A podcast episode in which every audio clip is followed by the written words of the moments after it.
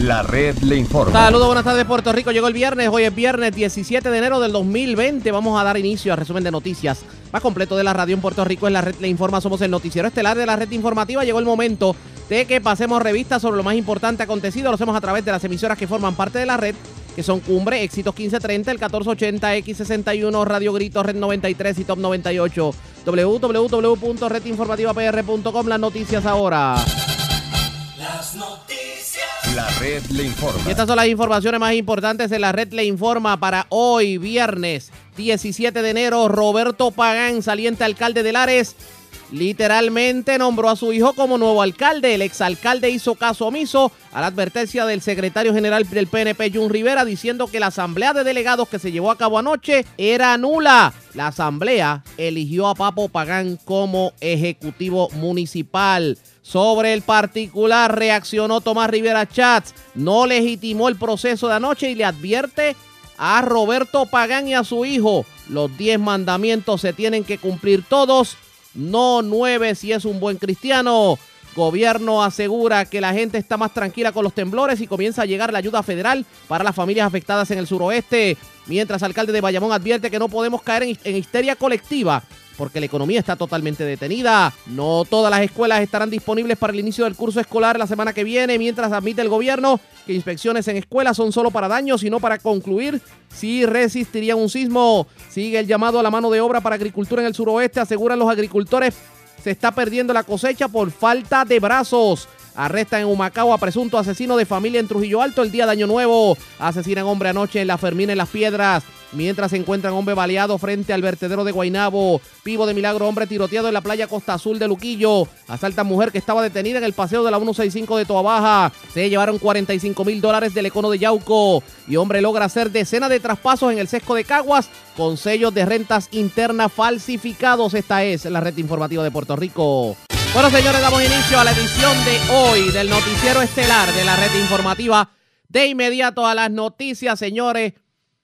Hay candela allá en el municipio de Lares porque, señores, escuche esto, que la cosa está bastante caliente para los que no se enteraron de lo que ocurrió anoche. Y resulta que el Partido Nuevo Progresista a nivel de Lares, presidido por el saliente alcalde Roberto Pagán, llevaron a cabo una asamblea para elegir al sustituto del alcalde. Esto a pesar de que el Partido Nuevo Progresista había dicho que había que detener el proceso hasta el próximo domingo en donde se va a llevar a cabo el directorio. Esto luego de que el Partido Nuevo Progresista, su comité evaluador de candidatos, descalificara nada más y nada menos que al hijo del alcalde.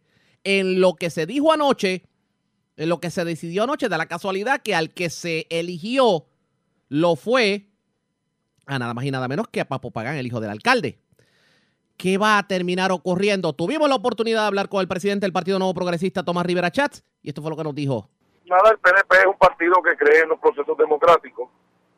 El PNP es, un partido que cree que todo el que cumpla con la ley, con los reglamentos, pues debe tener amplia oportunidad para participar, pero eh, de nuevo eh, es un proceso que tiene que ser uniforme y tiene que ser en igualdad de condiciones para todas las personas que deseen ¿verdad? participar en, en esos procesos. Así que en ese sentido, eh, el asunto de Lares, al igual que otros eh, aspirantes en el municipio de Sidra y otros pueblos y otros distritos representativos, están atendiendo conforme al reglamento del partido y el próximo domingo en Manatí el directorio habrá de, de escuchar la, los planteamientos que han hecho los compañeros que, que no fueron certificados o fueron declarados no aptos para figurar como aspirantes del PNP. Aquí hay varias preguntas. Número uno, el evento que se dio anoche, la asamblea de delegados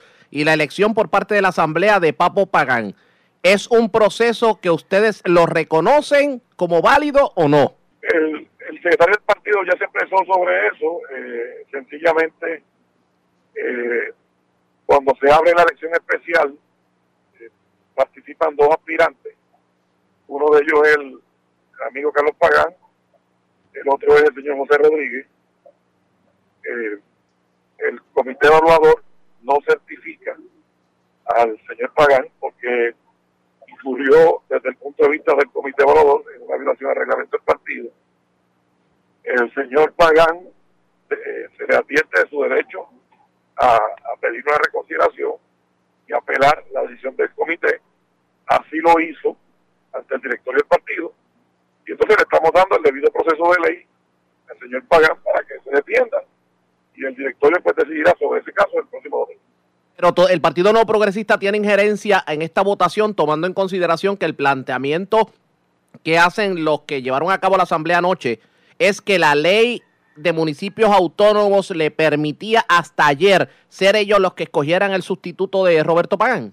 Eh, Arriaga, yo lo que te voy a decir a ti a la audiencia que escucha la red informativa es que eh, podrá haber eh, quien quiera interpretar la ley a su conveniencia. Yo te aseguro que nosotros estamos eh, actuando conforme a la ley, dentro del reglamento, y basta con que se aguarde por un tiempo para que eh, discutamos nuevamente este asunto para ver quién tenía la razón.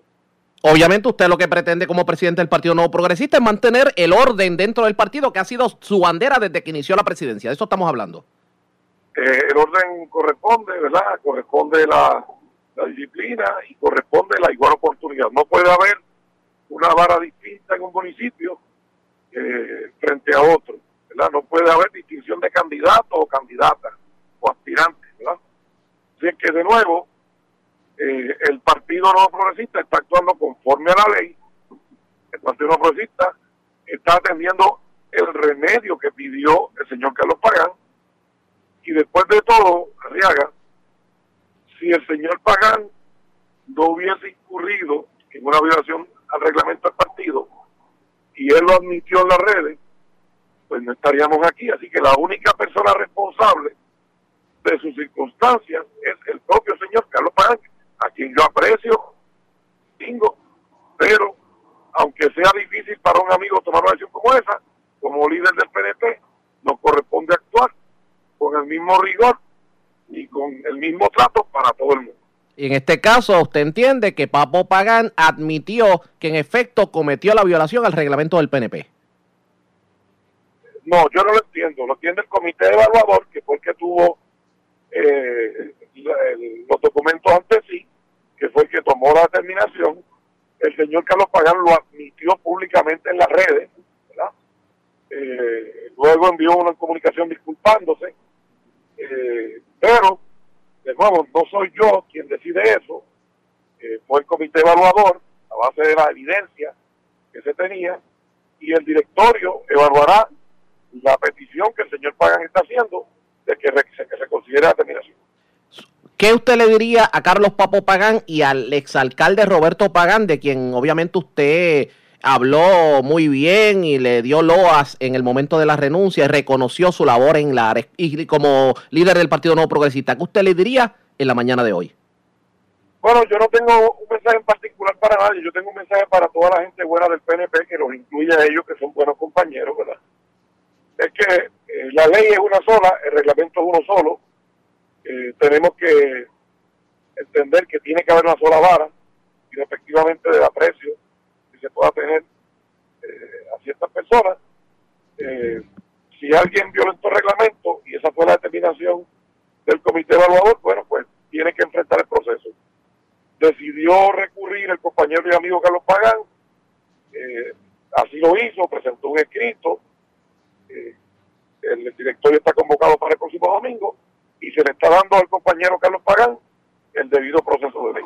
Cierro con esto. Si eh, se mantiene el grupo de Carlos Pagán firme en mantener lo que se hizo en el día de ayer, independientemente de la decisión que se tome el domingo en asamblea, digo, en el directorio del Partido Nuevo Progresista en Manatí, el Partido Nuevo Progresista estaría yendo a los tribunales a reclamar su escaño.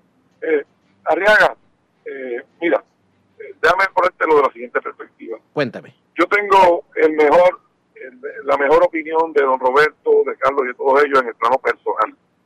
Son mis amigos, yo creo que don Roberto y doña Dori, nuestra primera dama, hicieron un trabajo excelente. Pero, de nuevo, hay un reglamento que hay que respetar. Es como los cristianos. Los cristianos tenemos que respetar los 10 mandamientos, los 10, no 9, no 8, no 7.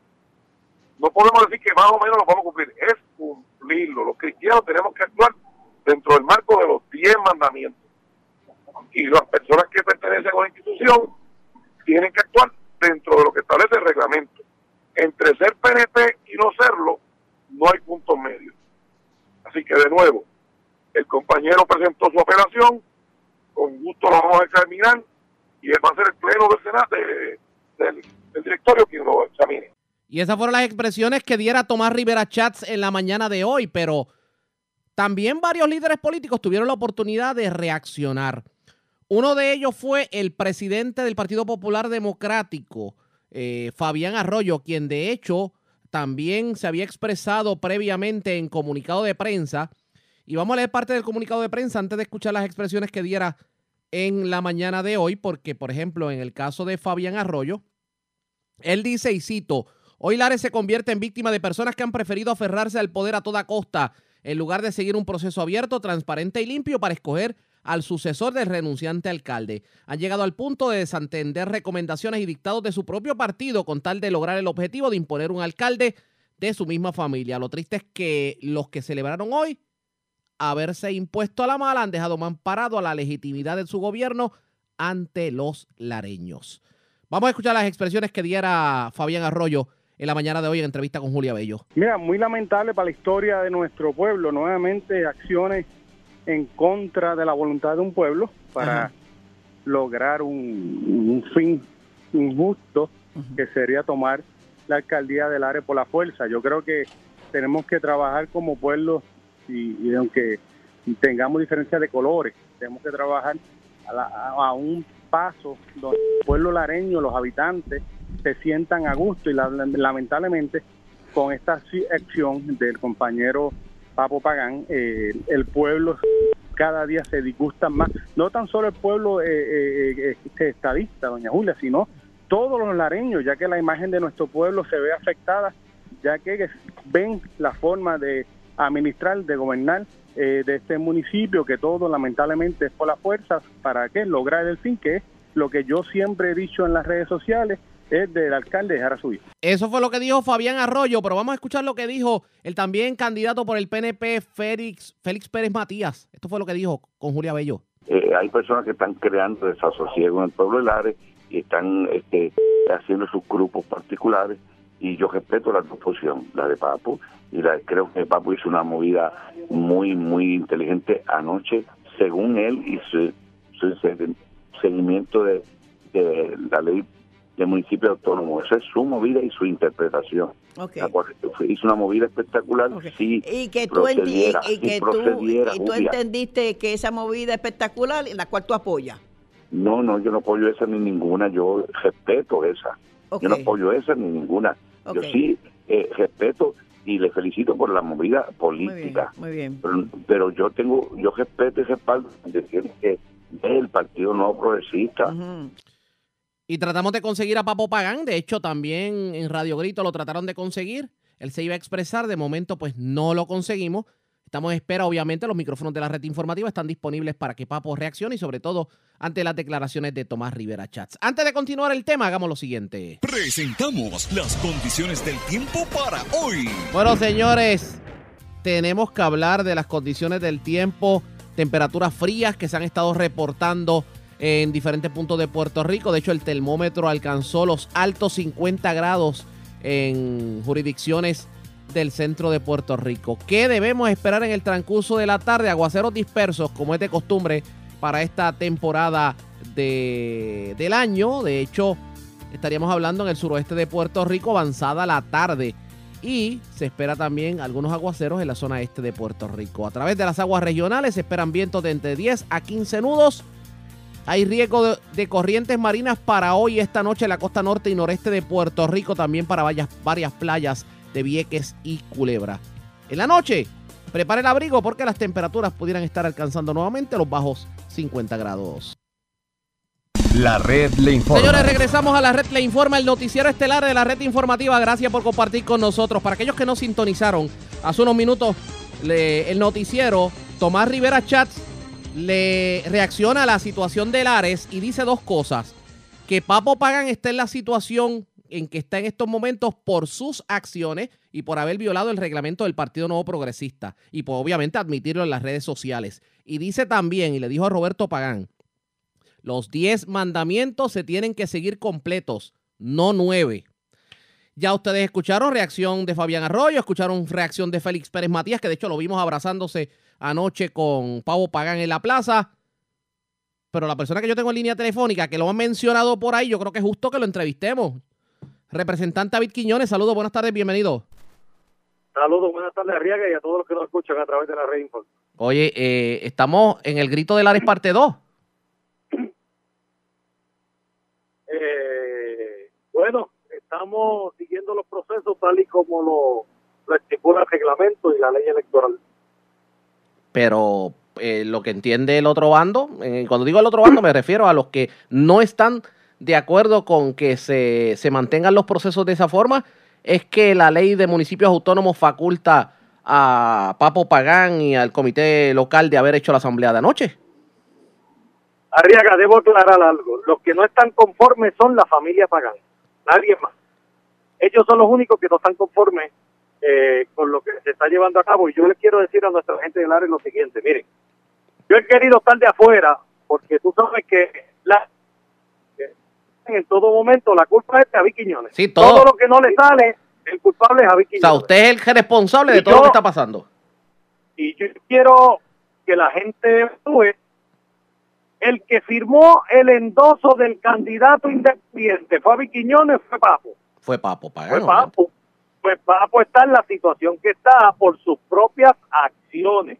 No es por culpa de nadie. Es más, Papo Pagán cuando el comité evaluador del partido no lo certifica, él hace una apelación y por eso yo me he mantenido callado, porque Papo también merece que se, le dé el justo derecho de ley de defenderse.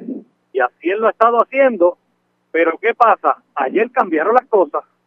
Después que se somete al partido y está esperando la evaluación del partido, que creo que el directorio va a ser el domingo para tomar esa decisión, referente a su propia apelación, pues entonces adelantar las cosas, hacer una ellos, asamblea de derecho, y el propio padre poner a su hijo como alcalde con la manipulación, porque sabemos que los delegados que pusieron esta última vez fueron empleados que ellos pueden controlar a través de, de la presión, porque lamentablemente lo que viven nuestros empleados que no tienen culpa es el abuso de poder de Roberto Pagán y su hijo. Y hoy ya yo eh, tenía que explotar porque es que yo no aguanto más lo que, lo que están haciendo. Eh, tiene una estabilidad emocional a nuestros empleados municipales que no se puede tolerar.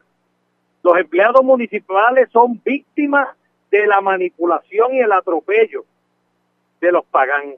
Así que ellos, como bien dijo el presidente del partido, ellos dicen ser cristianos.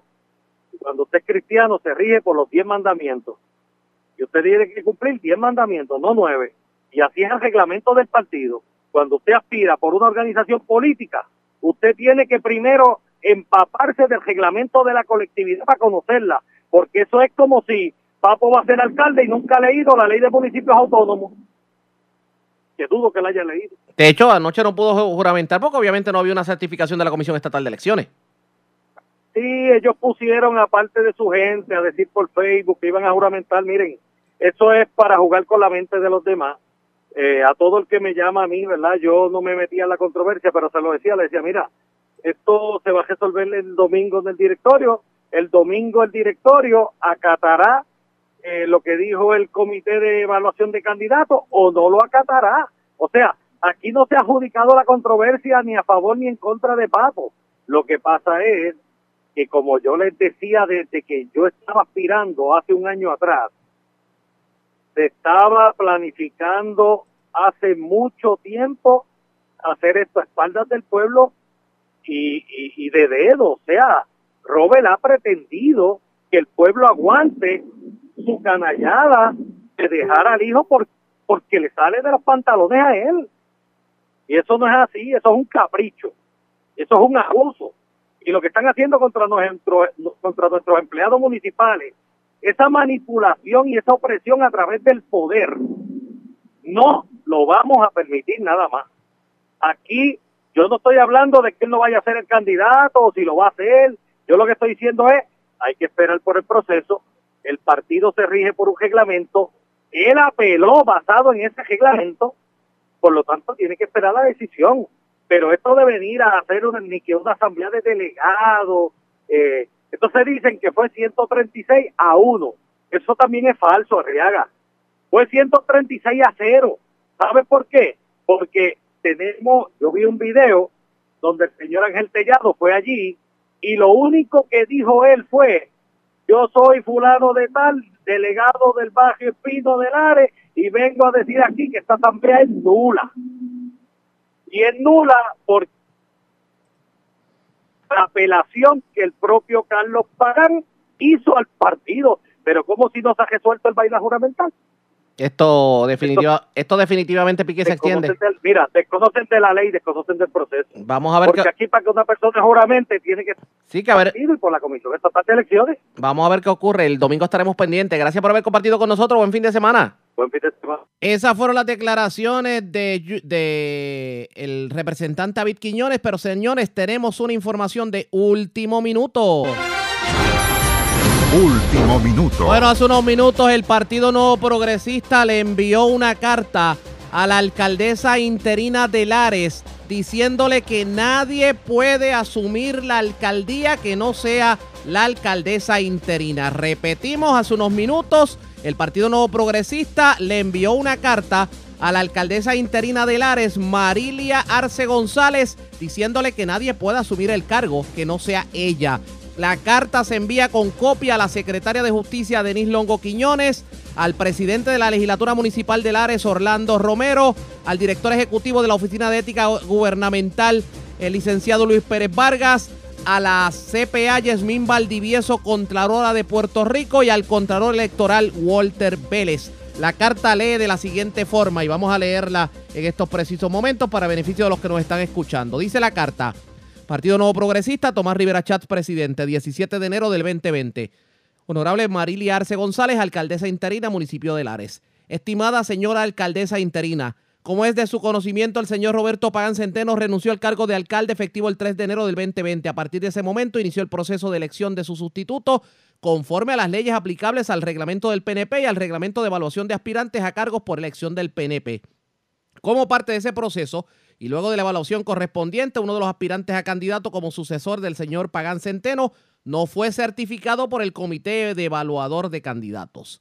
Dicho aspirante presentó y se sometió ante el directorio del PNP un escrito de apelación de la referida determinación. La apelación será evaluada por el directorio el próximo domingo, 19 de enero. Corresponde ofrecerle un debido proceso de ley al señor Carlos Papo Pagán, quien acudió al organismo directivo del Partido Nuevo Progresista solicitando un remedio a su favor. Y aquí es que viene la parte intensa de la carta. Dado lo anterior, cualquier intento de asumir el cargo de alcalde por cualquier persona resulta ser contrario a la ley y por consiguiente nulo.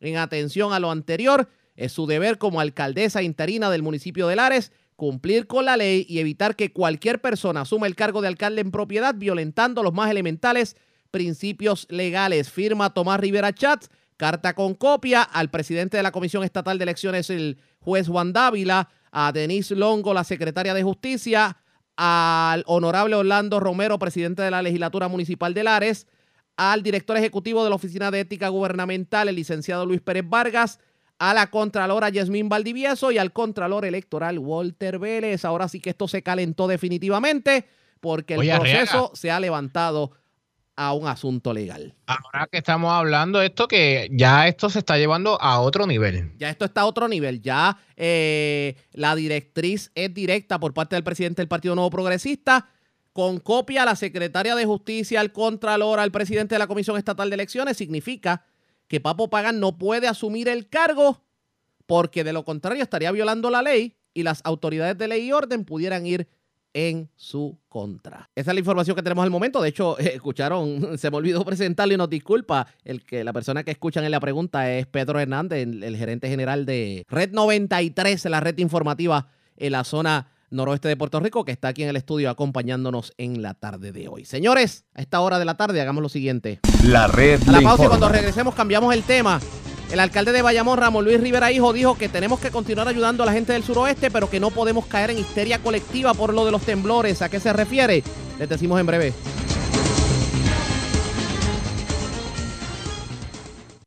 La red le Señores, regresamos a la red le informa, el noticiero estelar de la red informativa edición de hoy viernes. Gracias por compartir con nosotros. Vamos a retomar lo que ha sido tema de conversación en las pasadas semanas y es lo que tiene que ver con los sismos porque hay un planteamiento muy interesante que se trae en el día de hoy. Tras haber estado por los pasados días visitando los pueblos afectados por los sismos para llevar ayudas, el alcalde de Bayamón, Ramón Luis Rivera, urgió a que el pueblo de Puerto Rico logre estabilizarse y regresar a la normalidad para así evitar un impacto negativo a la imagen internacional y la economía. Pero, dice el alcalde, que hay que tener un poco de cuidado de no crear una histeria colectiva en todo el país porque obviamente los comercios se van a afectar, la economía se va a detener y el país no va a fluir. Tengo al alcalde en línea telefónica. Saludos, buenas tardes, bienvenido a la red informativa. Saludos para ustedes, saludos para todos los que escuchan. Gracias por compartir con nosotros, alcalde. Háblanos un poquito sobre su postura en cuanto a que no se debe crear histeria con lo que está ocurriendo. Sí, mira, eh, eh, básicamente yo lo que estoy planteando es lo siguiente, que nosotros tenemos que seguir ayudando a nuestros hermanos de tener empatía eh, estar pendiente de todo lo que necesiten, establecer los planes de acción luego que mermen eh, los, sismos, pues el plan de acción de cómo eh, reconstruirle su casa, cómo reconstruir el comercio, cómo levantar su pueblo de nuevo, tenemos que estar todos unidos en eso, en ese esfuerzo. Ahora bien, todo esto haciéndolo con cuidado, eh, con prudencia, que no vayamos a crear una histeria colectiva que puede entonces afectar la economía del país de tal forma y manera que se vaya deteniendo todo, porque entonces no vamos a poder ayudar a nadie. Porque entonces si se detiene la economía en todo Puerto Rico, ni los del norte le pueden ayudar al sur, ni los del sur le van a poder ayudar al norte. O sea que, y, y tenemos que entonces también entender una realidad. Eh, estamos experimentando algo nuevo que nos asusta a todos porque nunca lo habíamos vivido y tenemos que ir adaptándonos, tenemos que ir educándonos y eso es un esfuerzo también que va a tener que hacer no solamente el gobierno, el gobierno, las instituciones sin fines de lucro, eh, las, las universidades, todo el mundo tenemos entonces que establecer un mecanismo de educación constante y continua para entonces aprender a cómo manejar eh, eh, estos eventos cuando en la tierra se manifiesta yo creo que todo debe ir, es, pero con prudencia, con cuidado eh, y, con, y con mucha empatía con los personas. Pero fíjese, fíjese, aunque tiene sentido su planteamiento, hay quien pudiera decir en el día de hoy, el gobierno no habrá contribuido a esa histeria colectiva y me explico. Por ejemplo, en las pasadas conferencias de prensa, yo recuerdo periodistas que le planteaban al gobierno, gobierno, se ha hecho un inventario de comercios que se han afectado, se están dando ayudas, hay unas cosechas que se están perdiendo en el suroeste, ¿qué se va a hacer con ellos? Y lo que le decían, recuerdo las expresiones del secretario de Estado que decía, no, es que eso no lo estamos tocando porque todavía estamos en la emergencia, pero estamos hablando de dos semanas después. Y entonces parecería que como que nos hemos quedado detenidos en la emergencia. No, no, no, no, no yo no creo, o sea, una te con la otra, y, la realidad es que la primera era de, de atender la emergencia, de ver cómo esto corría. Recuerda que estamos trabajando con algo totalmente nuevo, donde a pesar de que estamos en una zona sísmica, el hecho de que hace 100 años no ocurría nada parecido a esto, pues no había nadie en Puerto Rico que tuviera la experiencia de, cómo manejar esta situación. Estamos todos aprendiendo está el gobierno aprendiendo, están las instituciones sin fines de lucro aprendiendo, están las universidades aprendiendo, está, está la ciudadanía en su totalidad, o sea, toda la sociedad estamos aprendiendo a cómo manejar esto, cómo manejar la parte técnica, cómo manejar la parte médica, cómo manejar la parte emocional, eh, eh psicológica de todos nosotros. estamos en este proceso de aprendizaje. Por eso es que yo no necesariamente eh, puedo decir eh, eh, que, que no se ha atendido, vamos poco a poco y yo creo que de todo a mí me gusta ver la parte positiva. ¿Qué podemos aprender de esta experiencia? ¿Cómo esto nos va a ayudar en el futuro manejar situaciones como esta? Eh, esa es la parte importante. Vamos a aprender de esta experiencia, vamos a sacarle el mayor provecho para largo plazo, estar mejor preparado y saber cómo enfrentar esta situación. ¿Qué es lo primero que debemos hacer para salir precisamente o evitar esta histeria que se ha creado con los temblores? Por lo menos en la, eh, en la zona norte en donde no se han dado los temblores. es, orientación, orientación, educación, orientación, educación. Yo creo que en eso todos los medios de comunicación pueden hacer una aportación eh, gigantesca. Ayer oí una entrevista de radio de un especialista de California y, y, iba, contestando las preguntas de una manera tan, tan ecuánime, clara, sencilla, que era bien fácil entenderla. Y una señora, es una doctora que vive en, en Pasadena, en un área donde ella dice que cerca de su casa hay, no hay dos, hay cinco fallas. Y como ella maneja su día a día, como ellos fueron aprendiendo. También yo tengo un amigo chileno que me dice, mira, Ramón Luis, nosotros desde pequeños nos van educando eh, nos vamos, como esto lo tenemos allá frecuentemente, ya sabemos cómo manejar. Eh, cuando eh, tengo otro amigo también que vivió en California cuando estudiaba y me dije y, tenía un, compañero en el cuarto que, era de California y cuando había movimientos y el puertorriqueño pues se asustaba muchísimo y el compañero decía tranquilo pues, no te preocupes el compañero seguía trabajando y decía no esto no es nada esto no es nada hasta que un día hubo un movimiento donde el compañero dijo, sí, hoy sí, nos tenemos que, acostar en el piso. Eh, pues, eh, a medida que uno va educándose, pues puede ir manejando un poco mejor la situación y un poco mejor las emociones, pero va a tomar tiempo, definitivamente esto va a tomar tiempo. Alcalde, eh, en este caso, en esto de, en esto que hemos visto en cuanto a la forma en que se ha trabajado, eh, eh, la atención que tal vez el gobierno de Estados Unidos le ha dado a la emergencia, ¿cómo usted la califica? ¿Su experiencia qué le dice? Pues mire, yo, yo creo que es lo normal, quizás que hay una confusión en cuanto a las ayudas que da FEMA y todo este tipo de programas. La gente piensa, o todos pensamos, que las ayudas llegaban al otro día. No, no, esto, esto es mediante un, un proceso que, que toma tiempo porque hay que hacer una serie de pasos, pero por lo menos creo que ha sido una noticia positiva que el presidente haya firmado la, la, declaración de emergencia para por lo menos los seis pueblos más afectados, porque eso abre la puerta para que estos seis pueblos puedan recibir entonces a largo plazo una serie de ayudas para el proceso de recuperación, que va a ser bien importante. Alcalde, quiero aprovecharlo ya, ya en otro, en otros temas. Eh, y obviamente tenemos que hablar de la de la de la confianza, bueno, temas relacionados y es la confianza que tiene el gobierno de Estados Unidos con Puerto Rico, el que le impongan un monitor federal para los fondos CDBG, fondos que ustedes como alcaldes necesitan de urgencia y que les deben desde el paso de María. ¿Qué opinión le merece? Yo no tengo problema con que haya un monitor federal después que, después que uno cumpla con los procedimientos, con las reglamentaciones correspondientes no debe haber ningún problema. Un monitor federal no te va a negar los fondos en ningún momento. El monitor federal lo que va a velar es que se utilicen de la manera correcta y eh, eso, es todo. Ya. De, verdad que el monitor a mí no me quita el sueño. Lo importante es que empiece a fluir el proceso. Eso sí que sería eh, lo importante. Hay que estar pendiente. Alcalde, gracias por haber compartido con nosotros. Buen fin de semana. A las órdenes siempre. Que pasen una bonito, un bonito día. Igual usted también. El alcalde de Bayamón, Ramón Luis Rivera, lo que está diciendo es que no podemos caer en la histeria colectiva y que tenemos que pasar la página, tenemos que seguir viviendo y no podemos detener la economía como pues se ha estado deteniendo con todo este proceso. Pero, hablando de continuar y pasar la página, la controversia ahora está en el inicio de clase. Las escuelas de Puerto Rico y la gobernadora Wanda Vázquez tuvo que admitir que las inspecciones que se están llevando a cabo en las escuelas para comenzar el curso, el curso escolar la próxima semana son para certificar los daños causados por terremotos y no necesariamente para conocer si dichas estructuras están aptas para movimientos telúricos más fuertes a los experimentados recientemente. Vamos a escuchar a la gobernadora.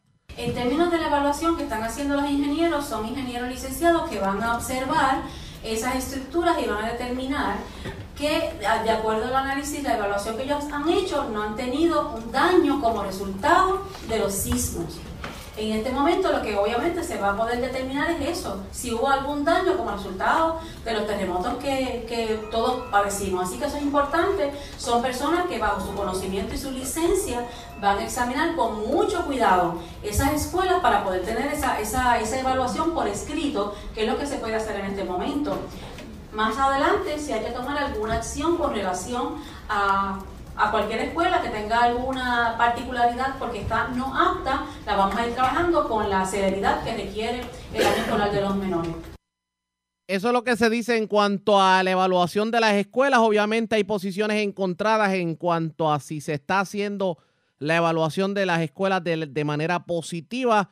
De hecho, se espera que en la tarde el Departamento de Educación esté publicando una lista precisamente sobre las escuelas que se pueden utilizar y las que no se pueden utilizar. Así que hay que estar pendiente precisamente a lo que tiene que ver con pues, la evaluación de las escuelas y quiénes regresarán a clases la semana próxima. Pero le preguntamos hace unos minutos al alcalde de Bayamón sobre un síndico para manejar los fondos CDBG, los fondos de la emergencia de María, que todavía los alcaldes no los tienen.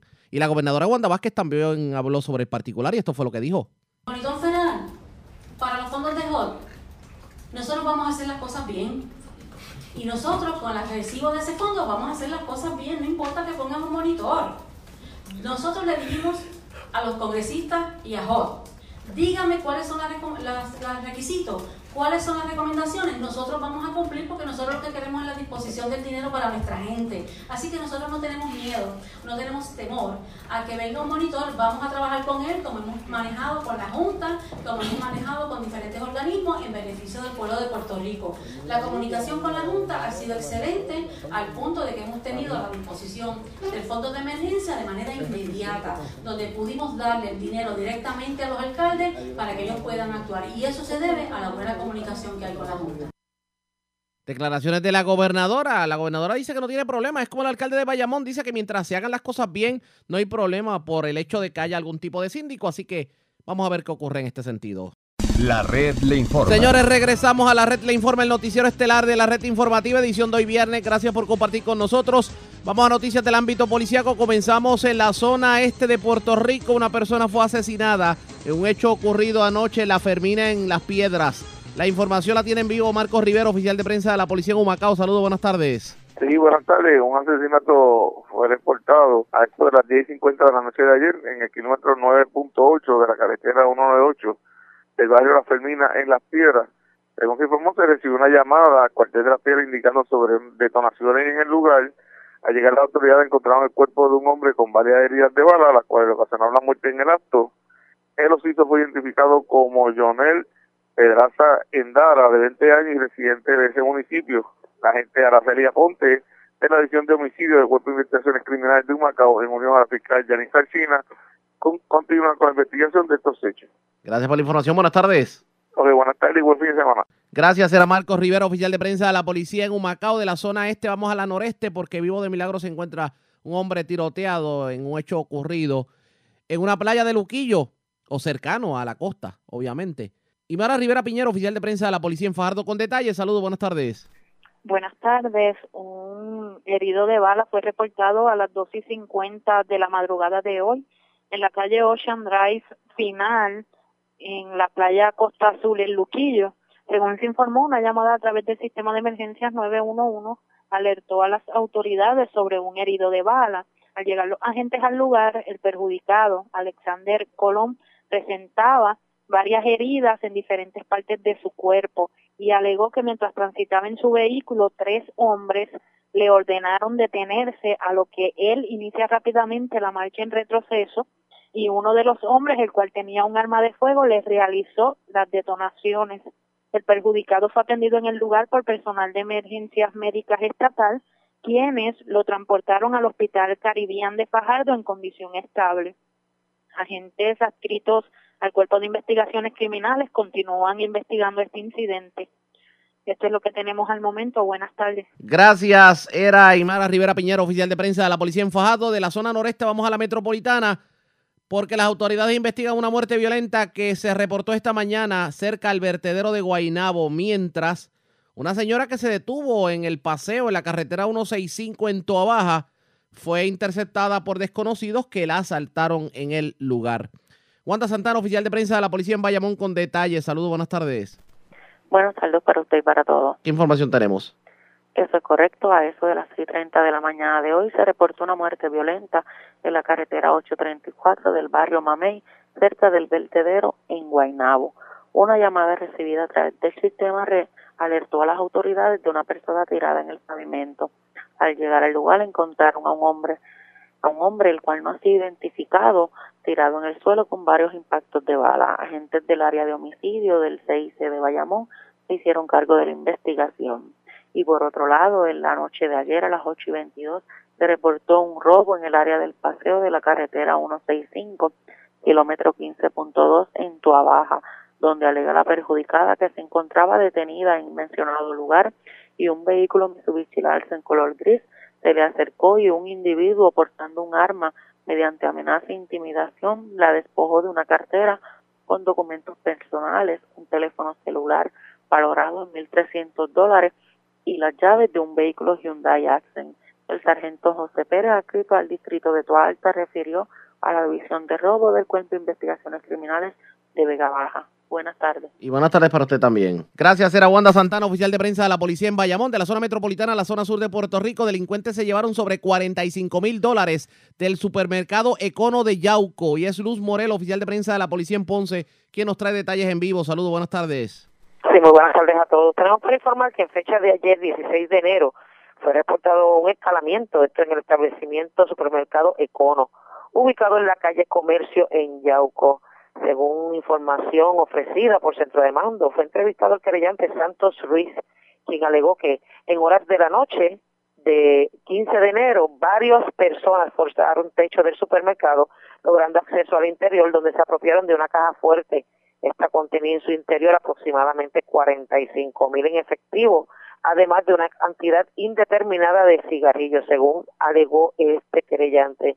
Eh, estos individuos ah, salieron del establecimiento por el área de recibo de mercancía. Esta investigación inicial fue realizada por el agente Casino de la Unidad de Investigaciones de la zona de ella, y referido a la División Delitos contra la Propiedad y Fraude. Eso es lo que tenemos hasta el momento. Gracias por la información. Buenas tardes. Muy buenas tardes a todos. Gracias, era Luz Morel, oficial de prensa de la policía en Ponce del Sur. Vamos a la zona centro-oriental de Puerto Rico porque, señores, una persona, al momento se desconoce cuál, logró realizar varios traspasos en el sesco de Caguas utilizando sellos de rentas internas falsos. Además, dicen que había un vendedor de bizcochitos de Hogar Crea que terminó fugándose con el dinero de la mercancía que vendió. Y es Vivian Polanco, oficial de prensa de la policía en Caguas, quien nos trae los detalles en vivo. Saludos, buenas tardes. Buenas tardes, saludos. ¿Qué información tenemos? El agente Roberto Cazula, escrito al distrito de Caguas, investigó una querella de timo reportada a las 2 y 55 de la tarde de ayer en las oficinas del CESCO en Caguas.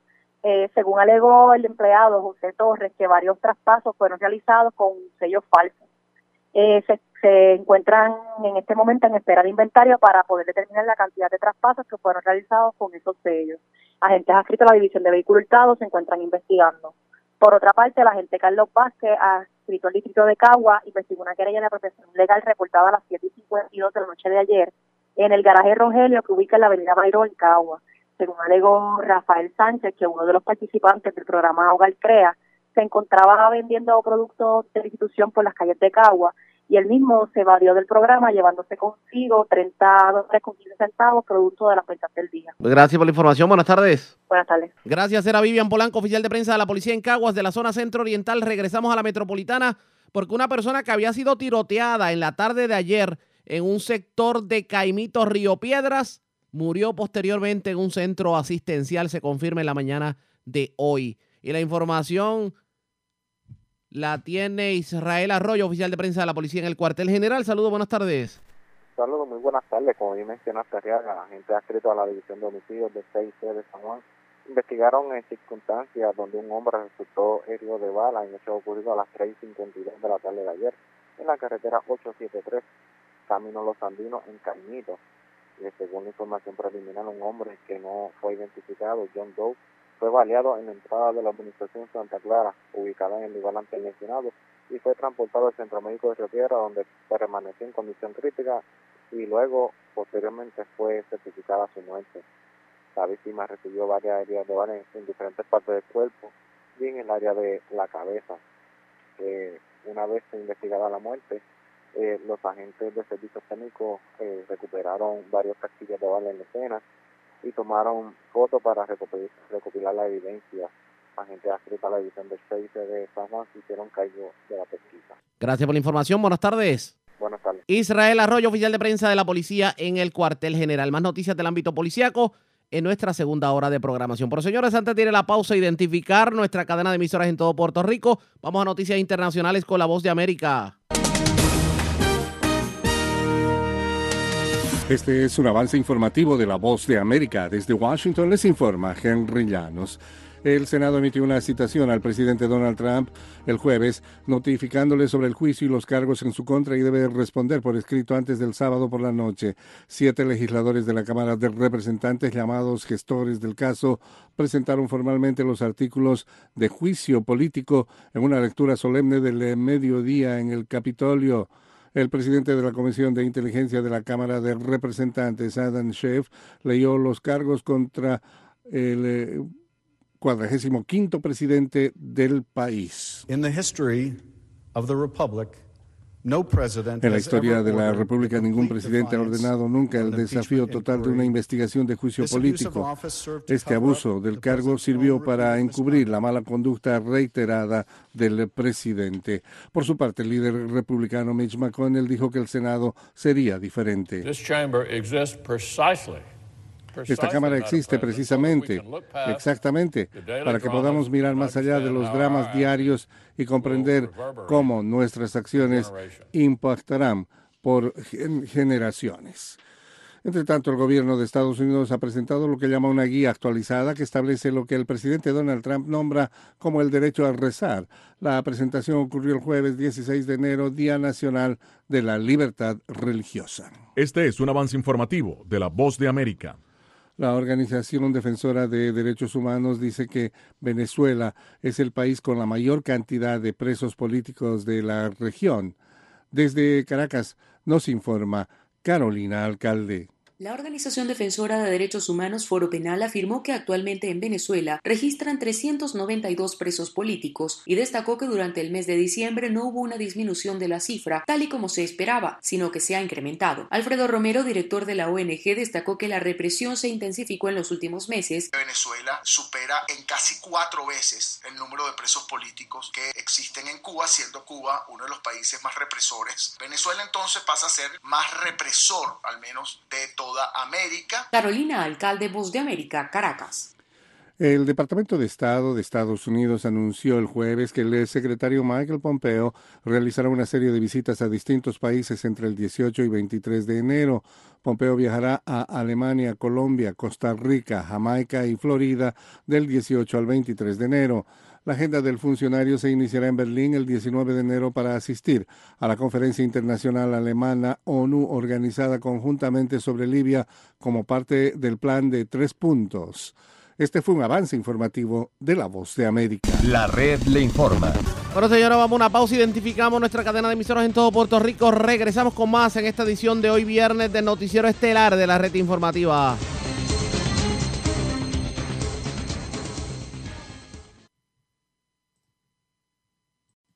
La red le informa. Señores, iniciamos nuestra segunda hora de programación. El resumen de noticias más completo de la radio en Puerto Rico es la red le informa. Somos el noticiero estelar de la red informativa edición de hoy viernes 17 de enero. Vamos a continuar pasando revistas sobre lo más importante acontecido. Lo hacemos a través de las emisoras que forman parte de la red que son Cumbre Éxitos 1530, el 1480, X61, Radio Grito, Red 93 y Top 98, www.redinformativapr.com. Las noticias ahora. Las noticias.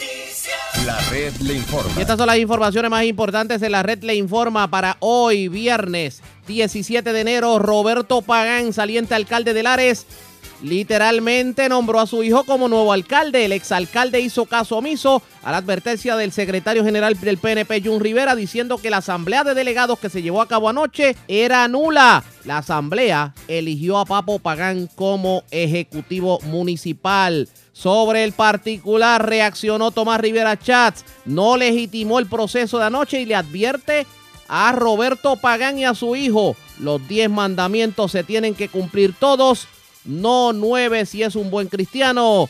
Gobierno asegura que la gente está más tranquila con los temblores y comienza a llegar la ayuda federal para las familias afectadas en el suroeste. Mientras alcalde de Bayamón advierte que no podemos caer en histeria colectiva porque la economía está totalmente detenida. No todas las escuelas estarán disponibles para el inicio del curso escolar la semana que viene, mientras admite el gobierno que inspecciones en escuelas son solo para daños y no para concluir si resistiría un sismo. Sigue el llamado a la mano de obra para agricultura en el suroeste, aseguran los agricultores. Se está perdiendo la cosecha por falta de brazos. Arrestan en Humacao a presunto asesino de familia en Trujillo Alto el día de Año Nuevo. Asesinan hombre anoche en la Fermina en Las Piedras. Mientras se encuentran hombre baleado frente al vertedero de Guainabo. Pivo de milagro, hombre tiroteado en la playa Costa Azul de Luquillo. Asalta mujer que estaba detenida en el paseo de la 165 de Toa Baja. Se llevaron 45 mil dólares del econo de Yauco. Y hombre logra hacer decenas de traspasos en el sesco de Caguas con sellos de rentas internas falsificados. Esta es la red informativa de Puerto Rico. Bueno, señores, iniciamos nuestra segunda hora de programación en el noticiero estelar de la red informativa de inmediato a las noticias. El gobierno pues dio hoy su acostumbrado resumen sobre cómo van los trabajos de mitigación en todo lo que tiene que ver con la recuperación de los temblores. Y hay varios puntos que hay que traer a colación. Número uno, que la ciudadanía como que se está comenzando a acostumbrar a calmar un poquito. Número dos, las ayudas que van a llegar a los municipios por parte de FEMA tienen que ser canalizadas a través de la Oficina de Manejo de Emergencia. Número tres, la mayoría de la preocupación de la ciudadanía es obviamente sobre las secuelas y han estado recibiendo atención psicológica. Y número cuatro, hace falta mano de obra para las cosechas en la zona suroeste de Puerto Rico. El secretario de Estado, Elmer Román, acompañado del titular de manejo de emergencias, Carlos Acevedo, y el jefe de vivienda, tuvieron conferencia de prensa que dijeron sobre los temblores. Vamos a escuchar. Hay refugiados en tres campamentos base.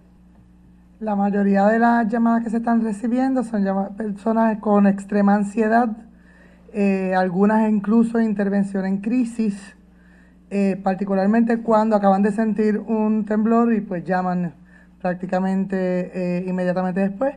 También sobre la incertidumbre, ¿verdad? La pregunta típica, ¿cuándo esto va a parar? este, y la ansiedad que esto les provoca.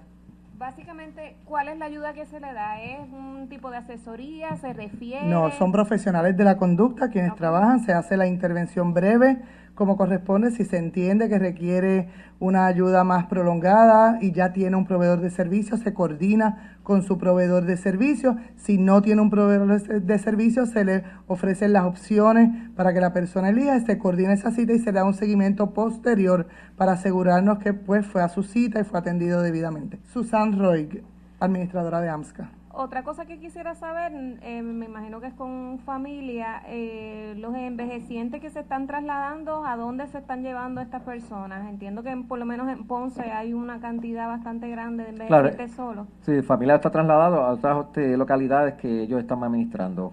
Eh, en este caso sería fuera del área y eso ha sido prácticamente alrededor de la isla. Informe 79.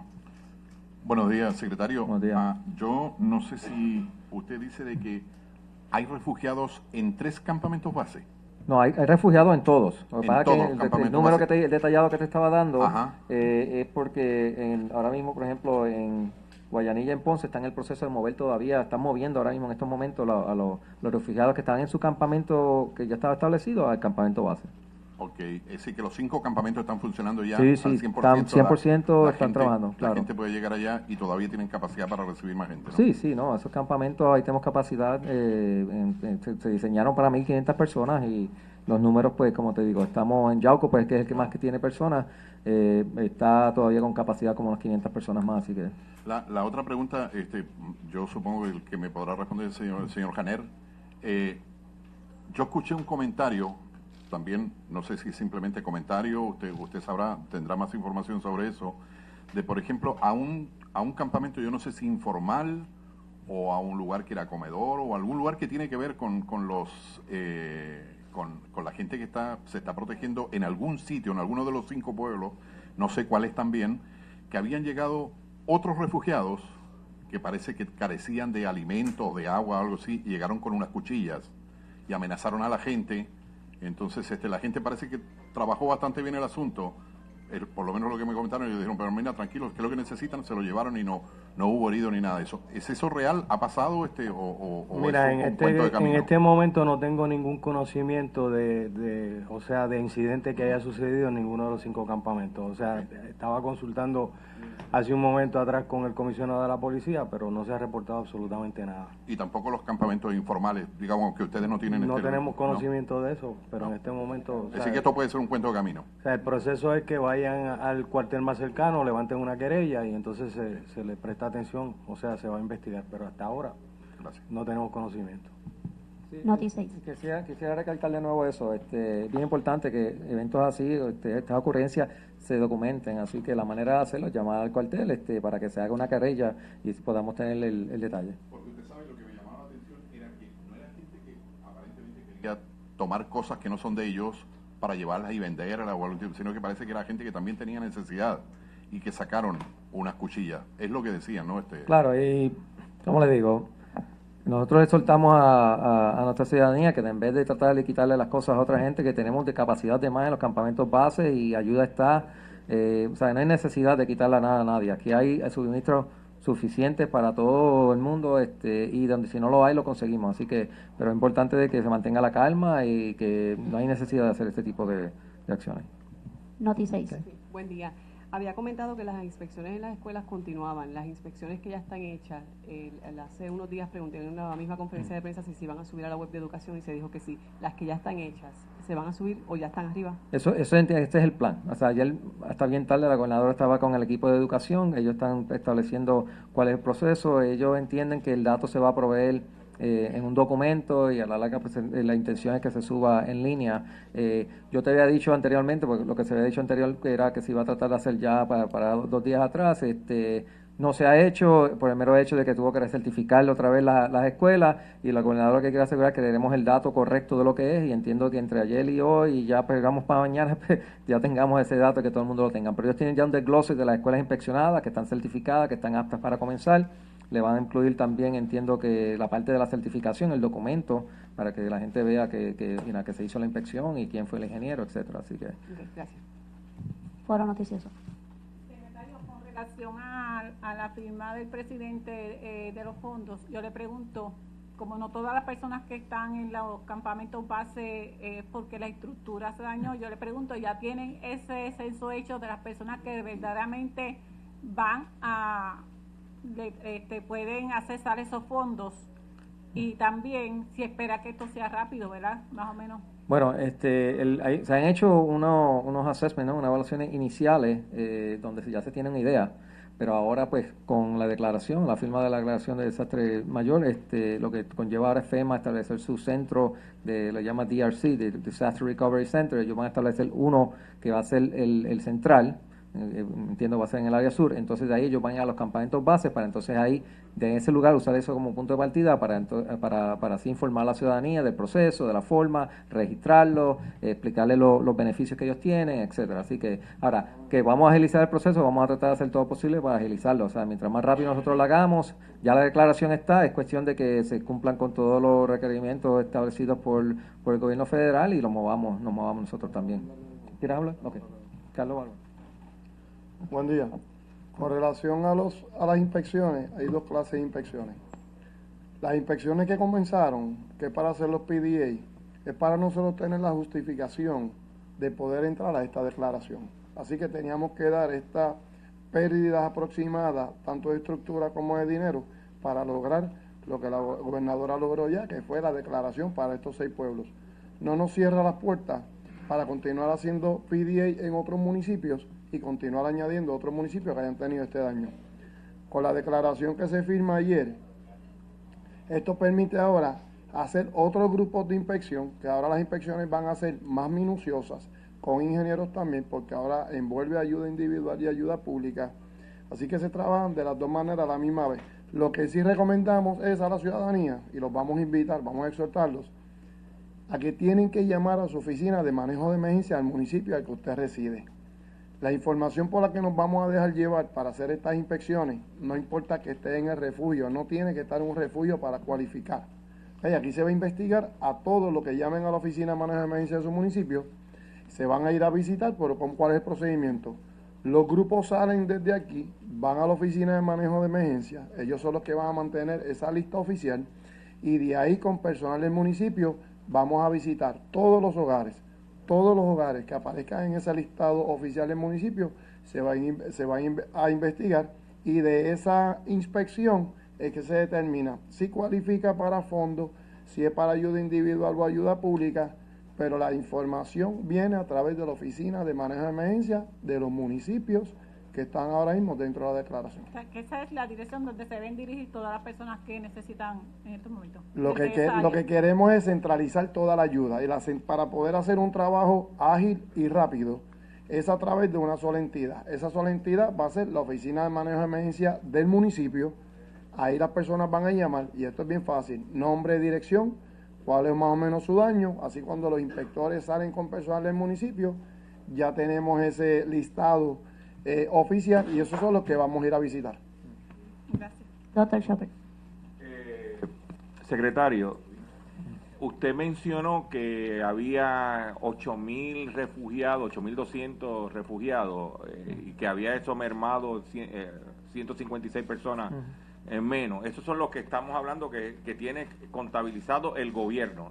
Eso no incluye los, los 17 eh, refugios que tiene iniciativa comunitaria bajo este el BIDOT. No, no, eso incluye, o sea, eso incluye los, lo, que vamos a decir, los, campamentos organizados, tanto sea este, que están administrados por vivienda y no viviendas no incluye los que están en estos campamentos informales que, pues, son de gente No hay una cifra estimada de cuántas personas estimadas hay en campamentos formales del gobierno o informales. Hago la pregunta porque hago la pregunta porque los cinco los seis municipios que agrupan esa región tienen una población estimada alrededor de medio millón de personas. Y tenemos basado en los números, menos del 1% de las personas, ponle 2% de las personas que están refugiadas. El resto de la población o no le afectó, o no está refugiada, o están operando o funcionando normalmente. Entonces, estamos, eh, queremos ver, porque si esto es una catástrofe de verdad, debía haber más personas, asumo yo. Bueno, eh, es una catástrofe en, real, porque estamos hablando de 8.000 personas. Y la casa se cayó. Bueno, somos 8.000 personas que están viviendo hoy en día bajo fuera de sus casas, así que para mí eso es una catástrofe. Lo que tengo que, y una tragedia. Lo que sí que quiero em, em, este, eh, pues, recordar en este momento estamos trabajando de tres tipos de, personas que siguen afectadas. Aquellos que perdieron su casa, que están en un refugio, aquellos que están en un área vulnerable, que tuvieron que moverse a un refugio, y aquellos que pues sufrieron un impacto emocional.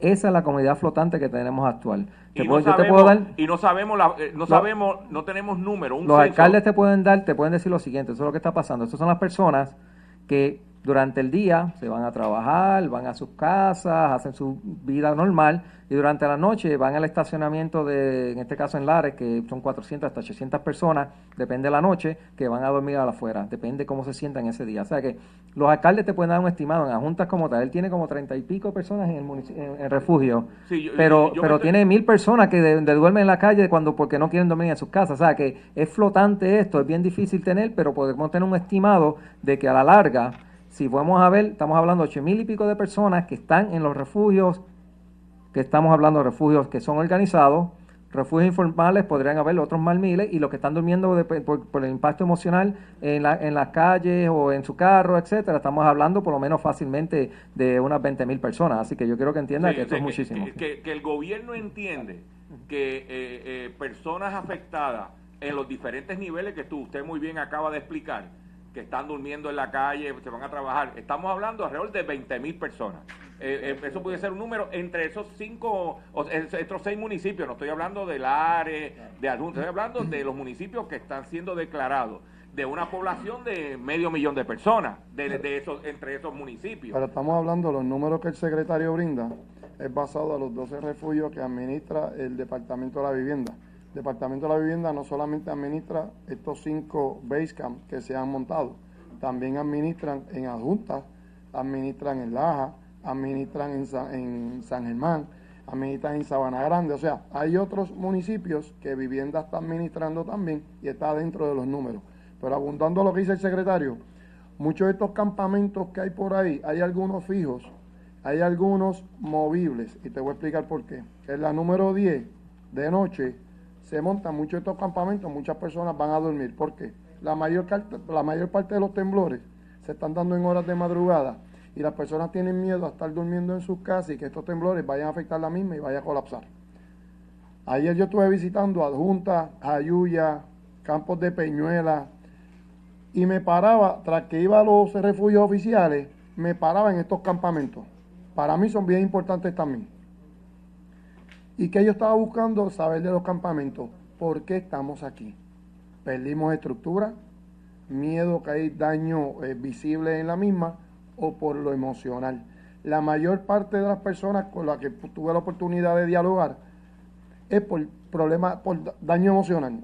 No quieren estar dentro de sus viviendas de noche, por eso por el día hacen sus diligencias, muchos trabajan, muchos van a su casa, se bañan, pero por la noche quieren estar al aire libre, dormir en casetas de campaña, porque se sienten más seguros. Así que a la misma vez los orientamos, el que haya perdido vivienda, tiene que ir a la oficina de manejo de emergencia a notificarlo. Me encontré una familia en la número 10 en adjunta que vive en un residencial público en Ponce. Lo orientamos que vaya a donde su administrador de residencial público, porque hay una señora encamada que les dan una prioridad para moverlo entonces eh, de residencial. Yo estuve en Jayuya. Jayuya tiene 70 refugiados. 60 son de residencial La Montaña, que está en el refugio porque tienen miedo a los temblores que vaya a afectar el residencial solamente 10, que equivale a 6 residencias, son los que tienen residencia fuera del residencial. Cuatro de estas fueron pérdida total, ya se están refiriendo. Esto es una emergencia un poco diferente. Todavía estamos trabajando en una respuesta por los movimientos sísmicos que continúan en el sur, pero ya comenzamos a trabajar la recuperación. Ya vivienda está dando ayuda, vivienda está relocalizando familias, y hay familias que han sido relocalizadas por vivienda, pero tienen miedo de salir de refugio porque continuamos con los movimientos sísmicos. Así que mientras continúen estos movimientos, muchas de estas personas, la gran mayoría van a permanecer en los refugios.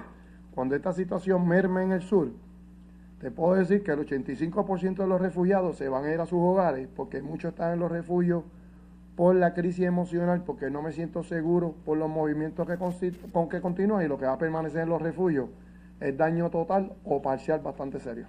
Sí. Eh, tengo para el secretario de Seguridad Pública. Eh, muchos residentes no quieren ir a los refugios y se quieren quedar frente a sus casas porque tienen miedo del vandalismo. ellos dicen que no hay suficientes policías y sabemos la realidad que hay. Ellos se sienten de que están haciendo guardia en, su, en sus propiedades porque no le vayan lo poquito que tienen adentro se lo vayan a saquear. Ha habido reportes de vandalismo en los cuarteles, querellas al respecto.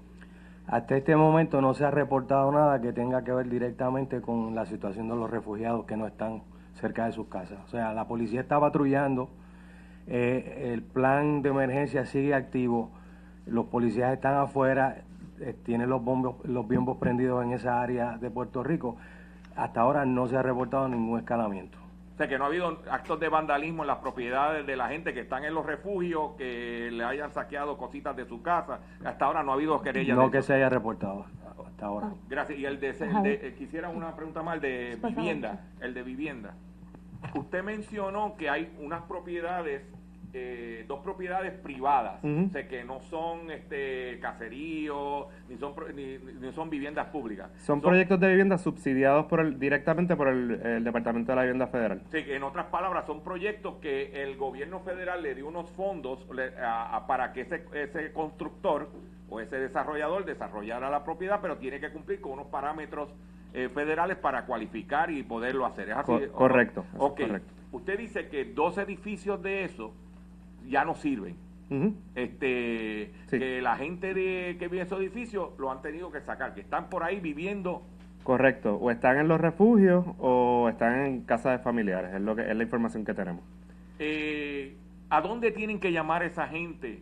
Sí, eso, eso se me quedó ahorita. Tienen que presentarse o llamar. Ellos todos, ¿verdad? Deben tener la información de la administración del edificio comunicarse, personarse a la oficina de administración para entonces dar su información y que allí los puedan orientar eh, del proceso de relocalización. Hago la pregunta porque la mamá de mi cuñado es una de las perjudicadas en Ponce. Ella está en casa de mi cuñado en Bayamón y no saben qué tienen, dónde tienen que llamar, qué tienen que hacer eh, deben, eh, ¿cuál es el next step? Deben comunicarse a la, a la oficina de administración o, o, comunicarse con la compañía, que es la dueña, en este caso en el de Ponce la compañía Martinal Properties, comunicarse con la compañía o, o, personarse a la oficina de administración para que entonces le puedan dar las opciones de reubicación. O que directo con el desarrollador, o sea que viven, vivienda como no, no interviene nada en esto. Correcto. Gracias. Pasamos con Javier.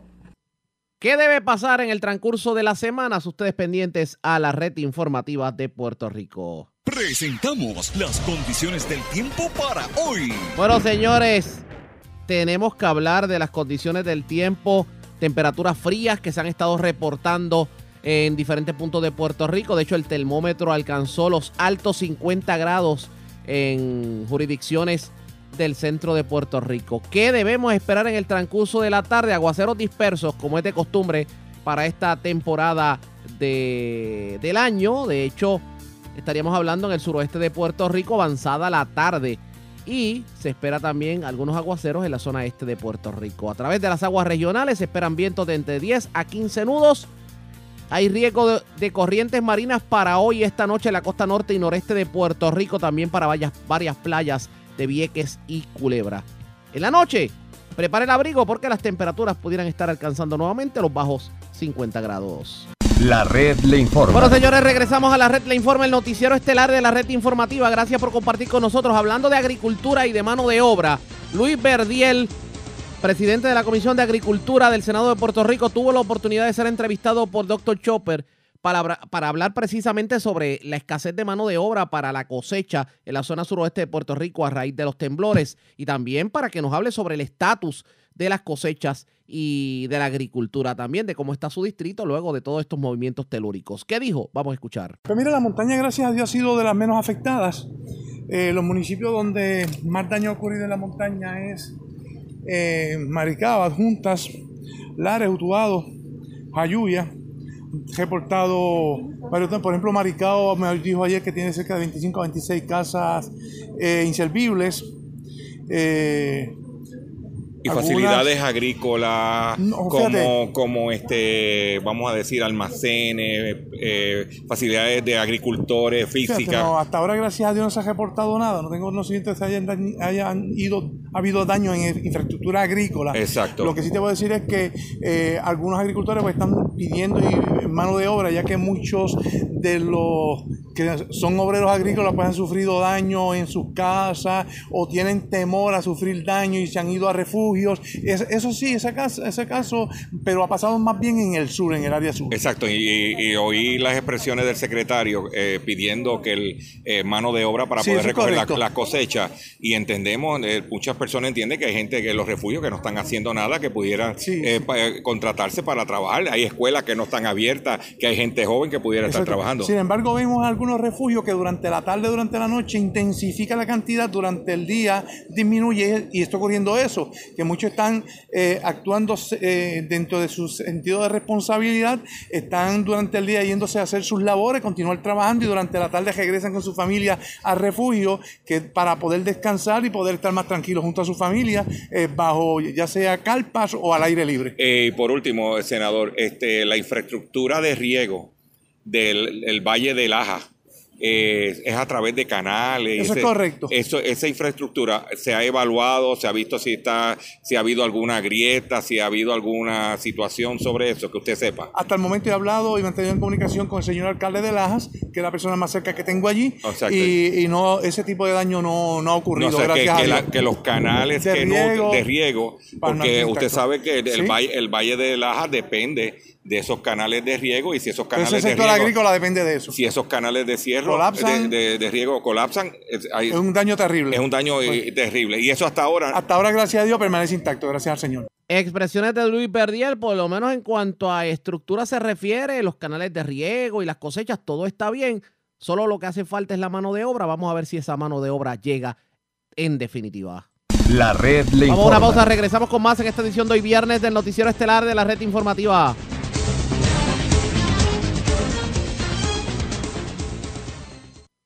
La red le informa. Señores, regresamos a la red le informa, el noticiero estelar de la red informativa. Gracias por compartir con nosotros las consecuencias de un sismo.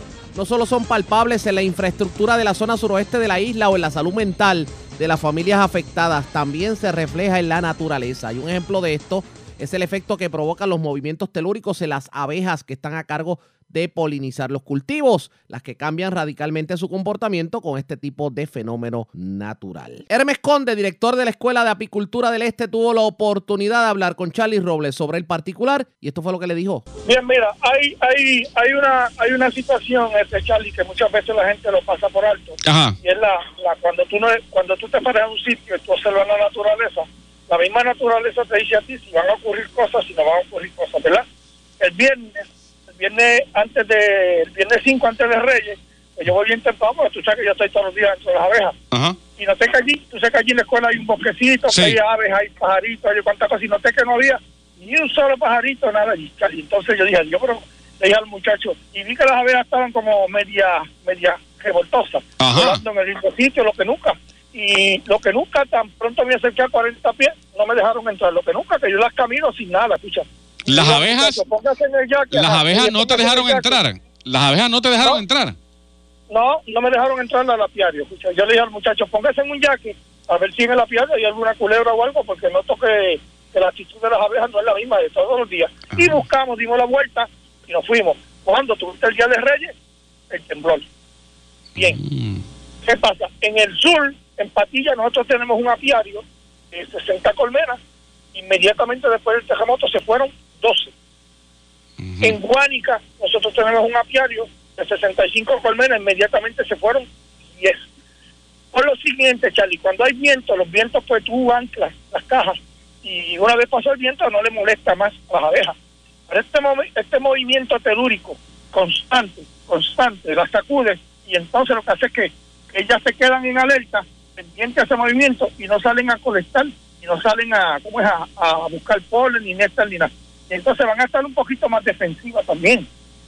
Hay algo bien importante que esto, esto se reseñó en el, en el, en el, New York Times, tú lo viste, en Estados Unidos, en una entrevista que nos hicieron. Nosotros dependemos, mira, nosotros actualmente esta abeja que sobrevivió, Charlie, es la abeja más fuerte que hay en el mundo. O sea, las abejas del mundo, Charlie, van a ser sustituidas por las abejas de Puerto Rico, porque son las únicas que han podido sustituir a un huracán, son las únicas que no hay virus que le afecte, nada ya misma se los quita, se limpian y en años, esta abeja de Puerto Rico, Chari, va a ser la abeja que va a sustituir la abeja a nivel mundial. Mundial. Y otra cosa que la gente no se percató, yo no sé si tú te percataste porque a ti te gusta mucho la naturaleza, no hubo primavera, Charlie. ¿Cómo? El, cambio climático, no hubo primavera. Mm, mira. Esa cloaba que eso daba gusto a tú pasar ver todo el florecido este año en mayo no se dio. Sí. No se dio, en, en ninguno de los pueblos se ha dado esa florecida. ¿Y qué pasa? Ah, de ahora nosotros tenemos que estar alimentando esas abejas con una proteína hasta marzo. Hasta marzo. Porque estamos en enero, febrero es el mes más malo, y marzo es que empiezan a salir algunas flores, porque de lo contrario no van aquí a, a, producir. Pero hay una hay algo que la gente no ha hablado, Charlie, y es que Guanica es uno de los pueblos que más siembra. Ahí están los agricultores sumamente afectados. No hay trabajo en el país y allí tenemos fincas, Charlie, que están llamando y el mismo Departamento de Agricultura hicieron un, un, programa inmediatamente para buscar llevar la gente allí a trabajar, porque tenemos que trabajar, Charlie, tenemos que seguir trabajando, no podemos seguir con ese estrés, si va a temblar o no, tenemos que moverlo, porque si no nos movemos, Charlie, y la economía no se mueve, ¿qué va a pasar? Entonces va a colapsar la economía, ¿entiendes? Pero Juanica tiene muchos agricultores, pero el problema es, Charlie, muchos carros, muchas luces, mucho polocio, mucha gente lo cual ellas no estaban acostumbrados y ellas no van a ir a polinizar esas áreas ahora. Han cogido monte adentro al, punto que ya nosotros localizamos en una cueva en Guanica 25 colmenas escondidas que llegaron allí, Charlie. Bendito, ya se están refugiando también. Refugiándose, por eso, mira, no hay que ser un científico. Lo que hay es que observar, observar, y nosotros pues diariamente observamos el comportamiento de, las, de las abejas, porque estamos con las abejas diariamente.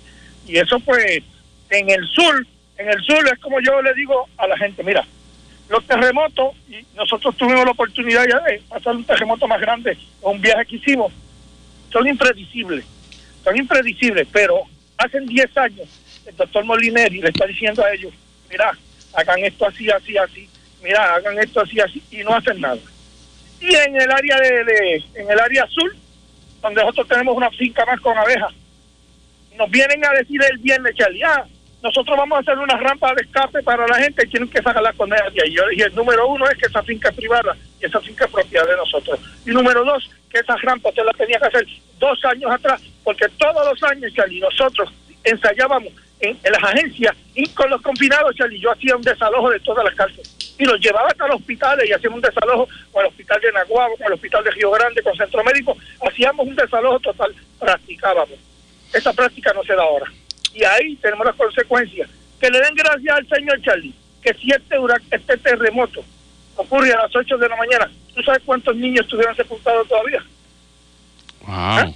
Eh, oye, Charlie, entonces, la agricultura... toda esta zona azul sigue temblando, sigue temblando, y eso es lo que hace que sigue sacando las abejas de las cajas.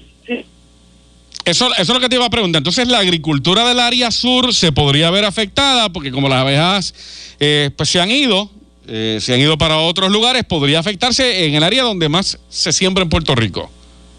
Claro, todos los agricultores ahora el año que viene van a tener un serio problema, Charlie, para, porque si todas esas abejas van a seguir monte adentro andando a las zonas donde ellos están sembradíos, pues vas a haber que llevarle abejas del área metropolitana para poder polinizar de las fincas de allá.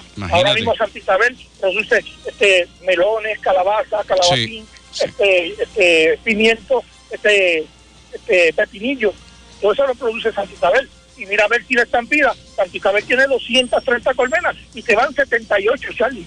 Wow, sí, casi la mitad. Bueno, nada, Chelly. Casi la, mitad. Gracias, Chelly. Muchas gracias por estar con nosotros. Gracias a ustedes por siempre darnos la mano, ¿verdad? Y llevar la información y, que la gente esté atento porque ahora pues vamos a tener que tenderle la mano a la gente, pero también tenderle la mano a aquellos apicultores llevándole un paquetito de azúcar para que ellos puedan preparar una proteína y alimenten las abejitas que le van a quedar, que van a ser pocas innecesarias allá. Okay. Oye, eh, eh, ¿esa azúcar qué se le echa? ¿Agua y algo más? Sí, ellos, eso es una proteína que viene hecha a base de, de, de, un sirope de, polen y entonces eso se mezcla y se le echa como una especie de un anís especial para que no tenga bacterias. Se mm. mueve con una, con una, con una centrífuga y entonces de ahí se saca esa proteína y se pone a ellos. Ya ustedes escucharon a Hermes Conde, director de la Escuela de Apicultura del Este, que en resumen dijo que en Guayanilla de 60 colmenas se fueron 11, en Patillas de 52 quedan 12 y en Yauco ha desaparecido el 25% de las abejas porque aparentemente han ido al monte a esconderse. Sobre el comportamiento de las abejas también en la prensa escrita, el profesor de biología e investigador de la Universidad de Puerto Rico, recinto de Río Piedras, Tugrul Giray, dijo que hay que tener mucho cuidado al removerlas de las áreas colapsadas, ya que las casas y paredes de la zona sur pues se caen y obviamente van a mover las abejas que usualmente se manejan como muy sin problemas, porque están mansas. Lo que pueden decir es que obviamente se puede molestar y causar algún tipo de accidente y actuar de manera agresiva. Volviendo a Conde, Conde dice que de continuar los temblores y no protegerse las abejas, se verá un efecto negativo en los cultivos a mediano y largo plazo. Y a esta situación se le suma la pasada crisis apícola tras el paso del huracán María, la cual desapareció, escuche bien, el 90% de las abejas. A esta fecha pues se había recuperado el 75% de las productoras de miel. Agregó en la entrevista, como ustedes pudieron escuchar, que María afectó drásticamente las las abejas locales que desaparecieron en su mayoría, menos una especie que se mantuvo en la zona sur y que definitivamente se está viendo afectada con todo lo que tiene que ver con los temblores. Bueno, vamos a otra nota porque varios balnearios de Puerto Rico fueron transferidos a los diferentes municipios, sobre todo balnearios en la zona este del país. Esta medida había sido de la autoría del presidente de la Cámara, Johnny Méndez, y hoy tuvo la oportunidad de hablar con Charlie Robles sobre el particular, y esto fue lo que dijo. Te quiero que vaya conmigo y visite la, isla municipio de Vieques y Culebra para que ya vea cuáles son las necesidades, cuál es la situación y que tengan en la preparación de este presupuesto una consideración especial hacia las dos islas municipios. Oh, sí, esa carta salió en estos días. Salió ayer. Ayer. precisamente, sí. Mira eso. Eso es buena. Eso es buena que ella vaya a ver lo que está pasando. Eh, eh, es, precisamente para que ella vea y esté junto con nosotros. Eh, ya que están en, la movida de, ir a, ver las necesidades que vaya y vea y se dé un viajecito a Vieques y a Culebra y, vea cuáles son las reales necesidades que están en la transportación y en la salud. Todo lo demás depende de la transportación y de la salud. Johnny, esto de que eh, traspasan el balneario Seven Seas eh, de Fajardo y la Monserrate de Luquillo al municipio, ¿cómo se, cómo se da eso? Está incluido también el de Cabo Rojo. Ajá. Mira, eso es un proyecto que nosotros venimos luchando desde hace años. Sí, a petición, eh, en Luquillo, e inicialmente a petición de Melo, en Fajardo a petición de Aníbal y en, en, Cabo Rojo a petición de los alcaldes que habían ahí. Eh, se lo presenté en el cuatrenio de Luis Fortunio, se presentó el cuatrenio pasado y en este cuatrenio, eh, por los recortes presupuestarios que ha tenido el gobierno central, pues ya lo vieron con mejores ojos. Eh, no es una transferencia de titularidad de, los balnearios. Es el, gobierno estatal conserva la propiedad, lo que se le está dando es la oportunidad a que los gobiernos municipales administren eh, y, y, tengan el control del balneario y hagan inversiones precisamente para desarrollo económico. Eh, ajá. Y entonces el municipio tiene que hacer la inversión económica y el y, el, lo que se obtenga en ganancias, ¿quién lo obtiene? Es del municipio. También. Es del municipio, sí. Sí. Y pueden hacer desarrollo. Lo, lo que va dirigido esto a que eventualmente la titularidad pase a los gobiernos municipales, pero ellos tienen que demostrar varias, varias condiciones. Número uno, tienen que tener una salud económica Número dos, que, que no sea de que cojan una facilidad y, después la, eh, facilidad está abandonada, es correcto.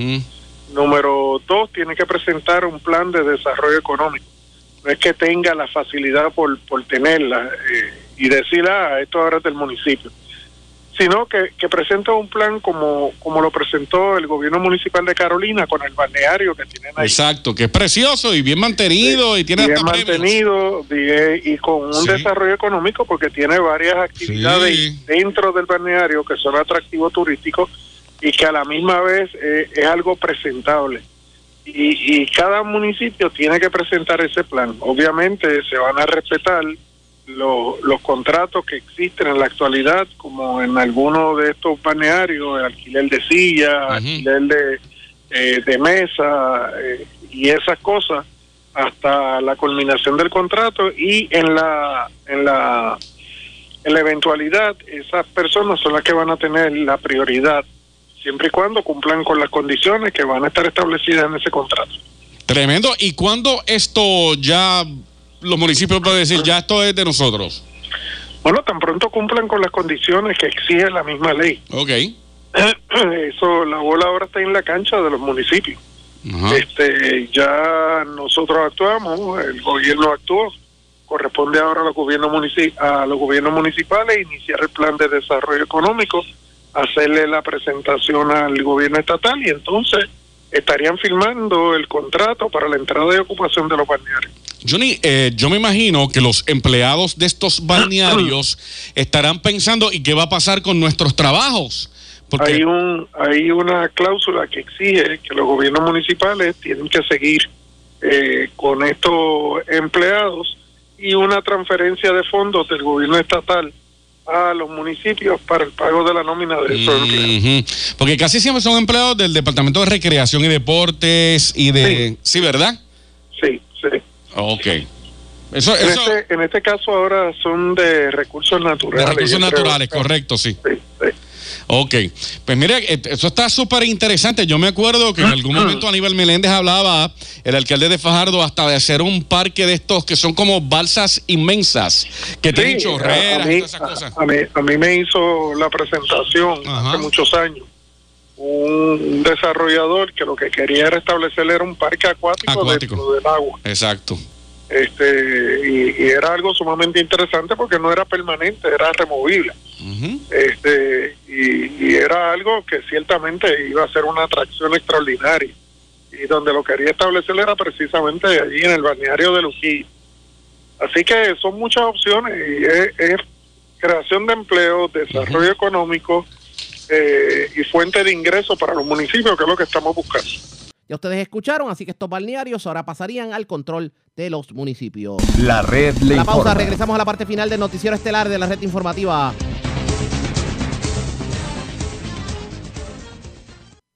La red le informa. Bueno, señores, regresamos esta vez a la parte final del noticiero estelar de la red informativa. Vamos con más noticias del ámbito policiaco. El presunto asesino de la familia de Trujillo Alto, la primera masacre del año ocurrida el día de Año Nuevo, fue arrestado por las autoridades anoche en Humacao. Así lo confirmó el superintendente de la policía, Henry Escalera. Bueno, se arrestó a José Aponte Ramos el sospechoso que había una orden de arresto por el, eh, cuatro asesinatos, acusado de cuatro asesinatos y una tentativa de asesinato con 27 eh, eh, millones y medio de fianza. Este, ¿Dónde lo arrestaron? Lo arrestaron en un Macao, en un negocio, eh, Rayfield Sport Bar and Grill, en la calle Casilla, en un Macao. ¿Ese, ese motor violento? ¿no? Eh, este, sí, este, estuvo un poco violento, pero fue controlado por la gente de la División de Arrestos Especiales y Tradiciones, eh, bajo el mando del teniente Raúl Negrón, y, fue apresado, fue arrestado. ¿Ocuparon arma ilegal? No, este, no le ocuparon arma ilegal, ni ningún tipo de evidencia sobre su persona. Sí te puedo decir que llegó caminando al negocio a pie. Eh, ¿Desde dónde? No, este, los muchachos observaron, había una vigilancia por una información de inteligencia que tenían su poder los, integrantes de la División de Arrestos Especiales y sí se percataron que llegó caminando. ¿Le ocuparon un vehículo? No, no hubo ocupación de vehículo. ¿Usted tiene una sospecha de dónde se estaba quedando, digamos, eh, eh, eh, entendemos que puede ser en el área, pues si llegó caminando o, dejó el carro en otro lugar, pero no sé, eso no lo observaron los, agentes que estaban en, en la vigilancia esta persona tiene pareja, ¿esa pareja ha aparecido? No, este, él estaba solo, este, estaba en, el negocio y ahí se gestó solo. ¿Lo están buscando?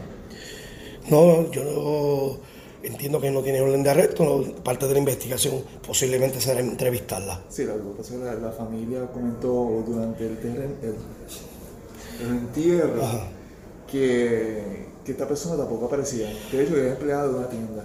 Bueno, no, no tenía esa información, ¿verdad?, de que no aparecía, pero entiendo yo que los agentes, en parte del proceso de investigación, se entrevistarla. Eh, Explica un poquito del proceso de, buscarlo. Eh, primero se comentó, por lo menos para el momento del entierro, de que estaba ¿verdad? de Trujillo Alto. Según la investigación que ustedes levantaron, ¿cómo él se está moviendo? Pero lo que podemos, la información que te puedo dar y, la información que tengo es que tenemos información, le llegó información a los agentes a través del programa que hay en Canal 6 y lo más buscado, que es una gente que está, nos llegó, nos ayudó, me dijo el teniente eh, Raúl Negro que eso nos ayudó. Y, llegó información que nos llevó a ese lugar. ¿Y qué, información tiene sobre dónde se estuvo moviendo? Que él estuvo anteriormente en ese negocio, no sé si la noche anterior o varias noches antes en ese mismo lugar y se, hizo la vigilancia y se arrestó. Entonces, en torno a la investigación, usted ha dicho que esto se trata de rencillas de, de familiares. Este, bueno, lo, que, hasta ahora lo que tenemos es, de, nos dirige la investigación que había un problema entre vecinos. Esa es la información que nosotros tenemos. ¿Vecinos o familiares? Bueno, es que la persona que dice que está emparentado, pero eran vecinos en esa misma área que hay un ramo sin, en ese sector de Trujillo. Pues, pues, usted ha comentado de uso de motocicletas. Eso es lo que hay información que hacía donde había yo no te puedo decir que, había unos problemas de correr motor a un desorden y, habían llamado la atención, habían dialogado sobre este asunto y posiblemente otros asuntos que incidentes que habían ocurrido. Esto, provocó que esta persona aparentemente cogió la, justicia, algo que no, que no se justifica de ninguna manera, mató hasta cuatro personas, entre ellos dos menores de edad. El arma homicida no fue ocupada. en este momento no. Y, la, y se descartó la posibilidad de que el confinado eh, federal tuviera algo que ver o que fuera una represalia contra ese individuo. No, no, ese, ese, es parte de la investigación. Esa información no la tengo a la mano. en términos de, de, un poquito tarde, eh, sí, claro.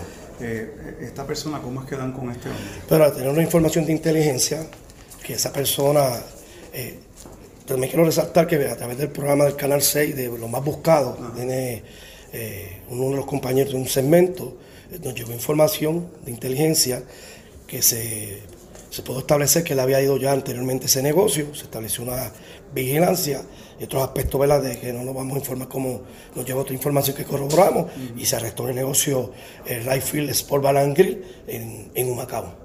¿Y qué, qué, provoca esta situación? ¿Qué, ¿Cuál es el móvil de este? Bueno, la información que tenemos de los ángulos es que había unos problemas de entre vecinos. Esa es la información. No sé si posteriormente pueda subir otro ángulo, pero esa es la información que tenemos. Que había unos problemas entre vecinos. Y ellos estaban emparentados de cierta manera y habían ocurrido distintas situaciones que, provocó aparentemente esta situación.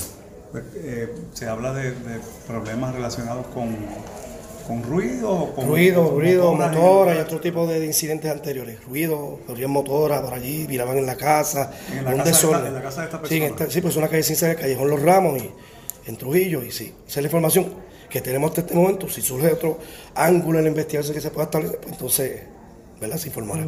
Ah, sí. La condición del herido, eh, el, que estaba en la, en la residencia. Bueno, la información que fue dado de alta, es lo que te puedo informar. ¿Tiene seguridad policial? Sí. Y la, el, otro, el muchacho que llevó a la familia, que también es hijo de la pareja, que, lo había llevado a la residencia y luego se marchó. no, esa información, en eso no va a entrar en el aspecto de la, de la investigación. Yo te puedo decir que el, joven herido, de familia, fue dado de alta. ¿Usted tiene información de que el arrestado recibió ayuda eh, para, para evadir la justicia? No tengo esa información. Entonces diligencia en San Juan. Entiendo que debe ser en San Juan, porque está en el cuartel general del arrestado, que lleva al juez para que el juez diligencie la orden de arresto y el juez puede pedir una orden de ingreso, que es lo que procede. ¿Los federales no han mostrado interés? Eh, esa información no la tengo, esto se ha trabajado en conjunto con las agencias federales, hay que ver posteriormente si ellos van a tomar algún tipo de jurisdicción en este caso por pronto eh, a nivel estatal, sí, la división de, de, homicidio con, bajo el mando del inspector Nazario, eh, que está investigando Carolina y, Ah, sí, perdón, te mencionó que, que, hubo un poquito de, de, de caseo cuando fue arrestado. Sí, que, eh, la primera información que tenía era que no había puesto un poco de resistencia, pero posteriormente cuando me entrevisté con el teniente director de la División de Arrestos Especiales y Extradiciones, que sí tuvieron que forcejear con, con el el arrestado. A las 10 de la noche fue el arresto. Declaraciones de Henry Escalera. Esta persona era buscada con una fianza de 27 millones de dólares luego de haber sido radicados los cargos correspondientes por asesinato. Señores, antes de enganchar los guantes, vamos a la voz de América con un resumen completo sobre lo más importante acontecido en el ámbito nacional e internacional. El juicio político al presidente Trump se reanuda el martes. El Senado de Estados Unidos aprueba acuerdo comercial con Canadá y México. Guatemala rompe relaciones diplomáticas con Venezuela. Y los gigantes de San Francisco contratan la primera mujer entrenadora del béisbol de grandes ligas.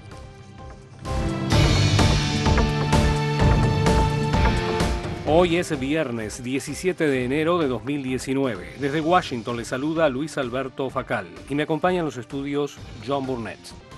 Los actores en el juicio político al presidente de Estados Unidos, Donald Trump, tienen un largo fin de semana para contemplar sus roles y responsabilidades debido al feriado nacional de Martin Luther King Jr. el lunes. El Senado emitió una citación a presidente Trump el jueves notificándole sobre el juicio y los cargos en su contra y debe responder por escrito antes del sábado por la noche. Siete legisladores de la Cámara de Representantes, llamados gestores del caso, presentaron formalmente los artículos de juicio político en una lectura solemne al mediodía del jueves en el Capitolio. El presidente de la Comisión de Inteligencia de la Cámara de Representantes, Adam Schiff, leyó los cargos contra el cuadragésimo quinto presidente del país, en lo que es solo el tercer juicio político del Senado en dos siglos y medio de historia de Estados Unidos.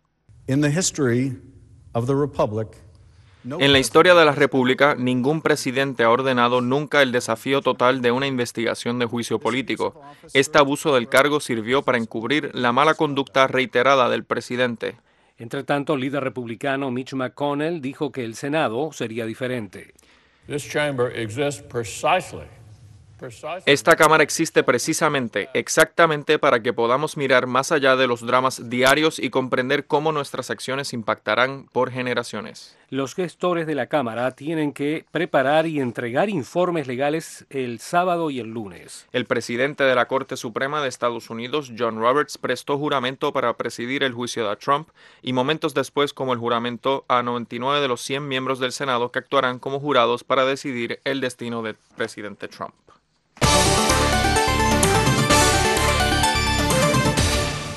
El Senado de los Estados Unidos aprobó el jueves, con mayoría bipartidista de 89 a 10, el acuerdo comercial con Canadá y México. Tenemos los detalles con Jorge Agobián. El nuevo tratado México-Estados Unidos-Canadá, TEMEC, solo espera ahora la firma del presidente Donald Trump para entrar en vigencia tras una masiva votación bipartidista en el Senado que aprobó el acuerdo comercial este jueves.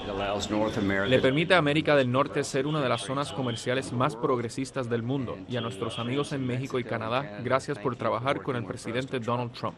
La aprobación en el Congreso es considerada como una victoria para la administración Trump, aseguró a La Voz de América el senador republicano Lindsey Graham. El Departamento del Tesoro lo describió de esta manera en un comunicado. Este acuerdo cumple con otra promesa hecha por el presidente Trump de negociar acuerdos comerciales justos y recíprocos.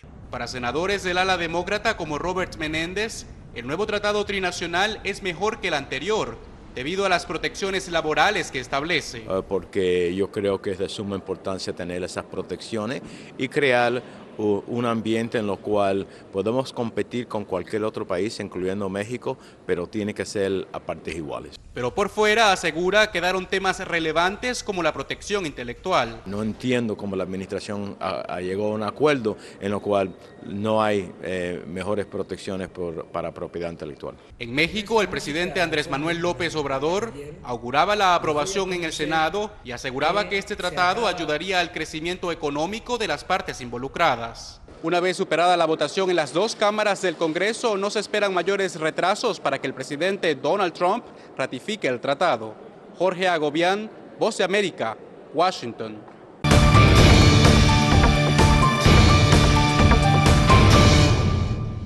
En Centroamérica, Guatemala rompe relaciones diplomáticas con Venezuela. Los detalles los tiene Eugenia Sagastume.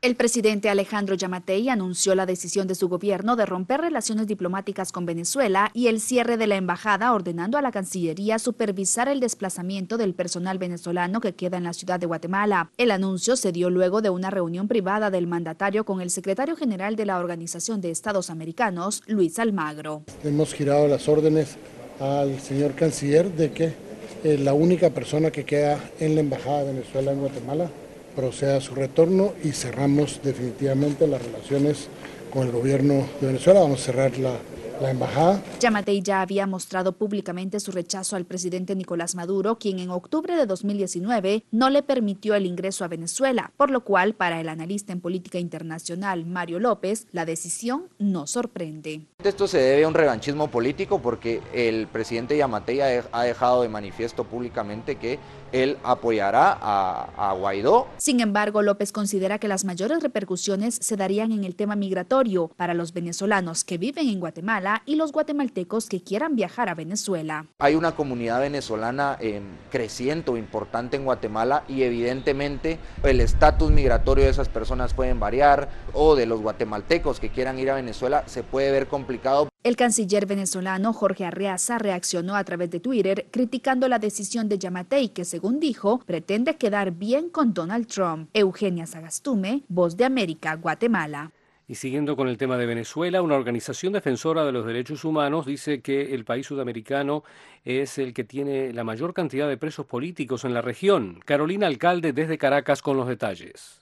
La organización defensora de derechos humanos Foro Penal afirmó que actualmente en Venezuela registran 392 presos políticos y destacó que durante el mes de diciembre no hubo una disminución de la cifra, tal y como se esperaba, sino que se ha incrementado. Alfredo Romero, director de la ONG, destacó que la represión se intensificó en los últimos meses y afirmó que Venezuela es el país con más presos políticos en el continente. Venezuela supera en casi cuatro veces el número de presos políticos que existen en Cuba, siendo Cuba uno de los países más represores también de América. Venezuela entonces pasa a ser el país más represor, al menos de toda América, y no, la represión no solo se limita a los ciudadanos venezolanos, sino también se incluyen allí ciudadanos europeos y también hasta ciudadanos de otros países eh, de América. Gonzalo Imiop, director y vicepresidente del Foro Penal, se refirió a las violaciones a los derechos humanos de los indígenas en el sur de Venezuela, donde asegura que la maquinaria de represión se ha focalizado en esa zona del país, en donde aumentó la extracción ilegal de minerales como el oro. En el estado Bolívar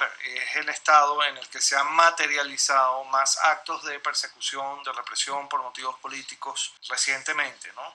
Tenemos 22 presos políticos registrados solamente desde diciembre hasta acá. Sobre este caso, el gobierno en disputa se pronunció recientemente asegurando que los detenidos presuntamente estaban involucrados en el asalto contra una unidad militar en el sur del país, lo cual fue calificado como una acción terrorista. Carolina Alcalde, Voz de América, Caracas. La red le informa. Enganchamos los guantes, regresamos el próximo lunes a la hora acostumbrada cuando nuevamente a través de Cumbre de Éxitos 1530 del 1480 de X61 de Radio Grito de Red 93 y de Top 98 le vamos a llevar a ustedes el resumen de noticias más completo de la radio. Hasta entonces que la pasen bien.